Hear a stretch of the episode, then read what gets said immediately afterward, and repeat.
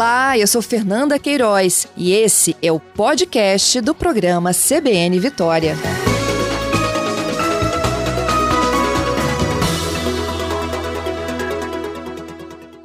Bom dia, Marcelo, tudo bom? Bom dia, Gabriela e todos os ouvintes da Rádio CBN. Pois é, Marcelo, tem várias restrições em Vitória também, que está seguindo né, as orientações do governo do estado. É, agora, como é que está sendo a fiscalização disso tudo? É, Gabriela, é importante a gente falar que nós ainda estamos no momento de pandemia.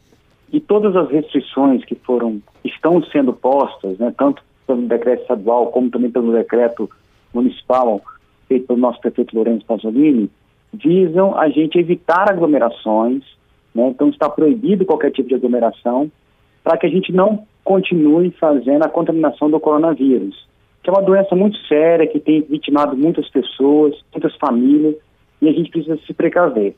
Então, por conta disso, nós estamos com uma equipe que está trabalhando de forma integrada, Guarda Municipal, a SEDEC, a SEMAN, Vigilância Sanitária, Corpo de Bombeiro e Polícia Militar, evitando essas aglomerações. Então, as fiscalizações estão correndo durante todos os dias, é, 24 horas por dia, para que a gente possa evitar aglomeração e que essa doença continue sendo espalhada pelo nosso estado e pela nossa cidade de Vitória. Vocês já têm algum balanço parcial, por exemplo, da noite de ontem? Porque é, nós já recebemos informações que, por exemplo, houve uma aglomeração na Rua da Lama, por exemplo, ontem à noite. É, vocês já têm alguns dados, alguma informação a esse respeito? É, vai ressaltar que nós estamos com risco moderado. As atividades não estão proibidas de acontecer.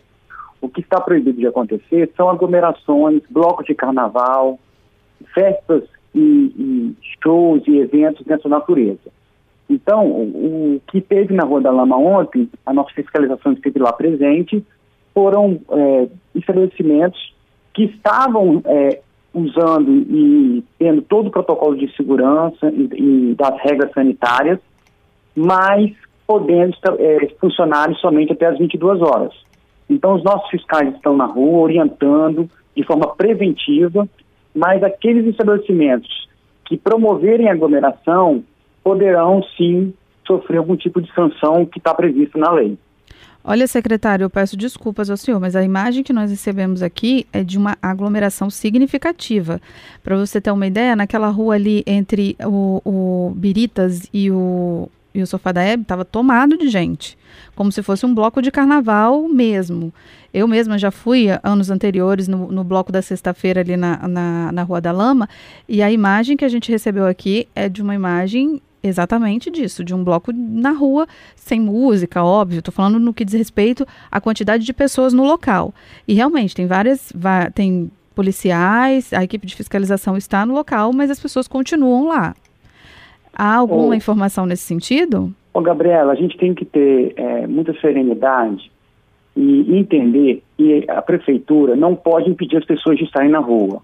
Os espaços públicos, eles não. É, é um processo muito mais de conscientização do que de punição. Uhum. Os estabelecimentos não.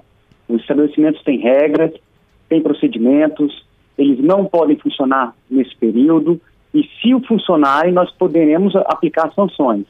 Agora, as pessoas estarem nas ruas, estarem nas praias, estarem nas praças, a gente não pode usar a força e impedir o direito de vir das pessoas. O que nós estamos tentando fazer é um processo de convencimento, é um processo de conscientização.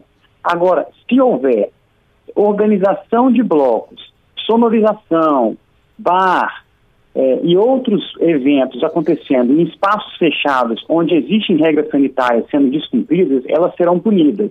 Nós não podemos usar a força para tirar as pessoas da rua, nós precisamos usar o convencimento. E é isso que nós estamos tentando fazer ao longo de todo esse período e também muito antes. Há duas semanas nós já estávamos trabalhando, conversando com os blocos, conversando com os, com os estabelecimentos, as casas de eventos, mostrando e trazendo a conscientização que não é hora ainda da gente fazer a promoção dessa aglomeração. O que a gente pede é que as pessoas realmente usem o bom senso. Essa, é, o coronavírus pode contaminar não só a, a, si próprio, mas como seus familiares. Então, assim, o que aconteceu na Rua da Lama ontem foi uma aglomeração de pessoas nas ruas. Os estabelecimentos foram fiscalizados, você mesmo aí foi, pôde conferir, a guarda estava presente, a fiscalização estava presente, atenta se houvesse algum descumprimento nesses, nesses locais. Então, só para a gente deixar bem claro, acho que você explicou muito bem, secretário, mas só para deixar bem claro, a fiscalização, a ação fiscalizatória é direcionada a estabelecimentos. As ações Sim, que os estabelecimentos estão realizando. A aglomeração, Sim. especificamente, lógico, o objetivo é evitar a aglomeração, mas a fiscalização é direcionada a estabelecimentos e não à população de uma maneira geral. É, assim, nós não podemos impedir o direito de e vir das pessoas. É óbvio que assim, a gente tem que trabalhar o convencimento, o uso de máscara, o uso de álcool em gel. As pessoas não podem fazer isso.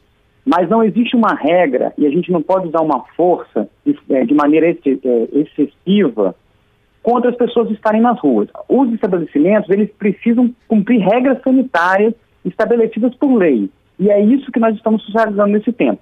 Agora, se uma pessoa colocar um carro de som, uma sonorização, nós podemos não só multar essa pessoa, como apreender esse equipamento. Então, isso está sendo feito. O que nós não podemos é usar uma, uma medida é, exagerada de punição às pessoas por estarem nas ruas. Nós precisamos usar o convencimento, nós precisamos usar o bom senso, para que as pessoas não façam isso, porque elas colocam em risco não só a vida delas, mas os seus familiares. Né? Nós estamos ainda num tempo de pandemia, em que todo cuidado precisa é, ser, ser, estarmos atentos para que isso possa ser uma história triste do nosso passado e não uma lembrança dolorosa de perda de familiares e amigos. Tá certo. Agora, secretário, é, vamos falar um pouquinho sobre essa punição, né? O senhor explicou que em casos de carro de som, blocos, né, estruturados, etc e tal, existe punição e até multa. Tem algum valor já pré-fixado, alguma questão nesse sentido? Então, a, essa ação integrada, ela age com diversas secretarias. E aí, dependendo da ação que estiver ocorrendo, você pode ter mais de uma penalidade. Por exemplo, você pode ter multar o estabelecimento por estar fazendo uma atividade é, não permitida por lei. Você pode acabar multando por causa da questão do disco silêncio, que é um crime ambiental. Você pode ter punições é, do, do quesito de saúde pública com a vigilância sanitária. E você pode até mesmo ter a apreensão, a interdição e o cancelamento do alvará de um estabelecimento que porventura esteja descumprindo. Vale ressaltar, Gabriela, que nós ao longo desse tempo fizemos um, um, uma conscientização e uma notificação dos blocos de carnaval, dos estabelecimentos, para que não descumprissem as regras. No mês de janeiro, a Prefeitura de Vitória realizou 472 vistorias em estabelecimentos sempre com o intuito de orientar e de prevenir para que a gente não continue fazendo a transmissão do coronavírus. Então, se o estabelecimento, porventura, for reincidente e for é, tiver causando um dano muito elevado, esse estabelecimento poderá ser até mesmo enquadrado na lei penal contra a saúde pública. Tá certo. Agora vamos falar do, do, do, lado bom da história, né, secretário? Porque também tem o lado bom. Vamos falar um pouquinho do Carnaval Online de Vitória? Porque tem uma programação, né, especial aí, para que tenha um pouco de folia, mas de uma forma segura, não é isso? É, não só para uma alegria, porque a gente, a gente precisa é, ter esperança nesse tempo também, né?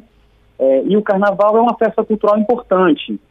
Então, a Prefeitura realizou o Carnaval Online, que também é uma forma de nós estarmos ajudando os artistas locais, mas também de estar levando um pouco de alegria para as pessoas. Então as pessoas podem se divertir nesse tempo, elas podem é, se reunirem nas suas casas, elas podem estar em locais seguros, onde, é, atentas às regras sanitárias que estão vigentes, é, com alegria, com esperança, e é isso que um pouquinho que a prefeitura tentou trazer nesse tempo. A fiscalização dos casos de excesso, mas também é, produzir alegria e divulgar a nossa cultura nos lares capixabas. É, isso é muito importante. E como é que vai funcionar esse carnaval online, secretário? Então, tem uma programação, essa programação é, você pode acessar ela pelo site da, Vitória Online, e lá tem todas as programações, os dias, os horários. É, ontem teve um evento muito bacana na prefeitura também, com o pessoal das ligas das escolas de samba, uma, uma um, um, intuito de trazer um pouco da alegria do carnaval, mas a conscientização sobre a importância de doar sangue. Então, sim, é um tempo que a gente está tentando trazer de esperança e de alegria para essas famílias. Todas as programações estão no site e vocês podem acompanhar lá e se divertirem com segurança. Vamos, vamos falar o site para os nossos ouvintes? É vitoriaonline.com.br? Isso, vitoriaonline.com.br. E também aproveitando, você, no caso de você é, identificar quem não está querendo se divertir, mas está querendo contaminar as pessoas, vocês podem ligar para o 156, que é um canal de denúncia da prefeitura, que a gente vai estar fiscalizando. Mas o tempo agora não é de, de repressão, é, de conscientização e de alegria. Porque o carnaval é isso, né? Exatamente. Seria muito melhor se não tivesse nenhum tipo de aglomeração e se as pessoas se divertissem em casa, com seu, seu núcleo familiar, não é isso? É, é, segurar um pouquinho mais para que no ano que vem a gente possa só ter comemorações no carnaval, não é isso, secretário? É, com certeza. É, hoje de manhã eu estava vendo algumas matérias e lendo alguns, algumas notícias nós já estamos num processo muito lento, por sinal, mas assim, já estamos num processo de vacinação. Eu tenho certeza que em pouco tempo essa vai ser uma lembrança triste do nosso passado. A gente precisa agora manter a esperança, manter a alegria, mas cuidar da saúde, cuidar das vidas. E aí eu, eu trago um apelo para que as pessoas não promovam aglomeração e que se divirtam, se divirtam de forma segura com suas famílias, em suas casas, é, porque a gente pode sim ter alegria, sem produzir essas festas que podem causar grandes transtornos para nós e para os nossos familiares. Tá certo, eu conversei com o secretário municipal de desenvolvimento da cidade de Vitória, Marcelo de Oliveira, falamos sobre as ações de fiscalização aqui na capital durante esse período de carnaval e sobre o carnaval online. Secretário, muito obrigada pela disponibilidade nessa manhã e que de fato seja um carnaval bem tranquilo para a gente. Obrigado você, Gabriela, todos os ouvintes do CBN. Vamos nos divertir com segurança.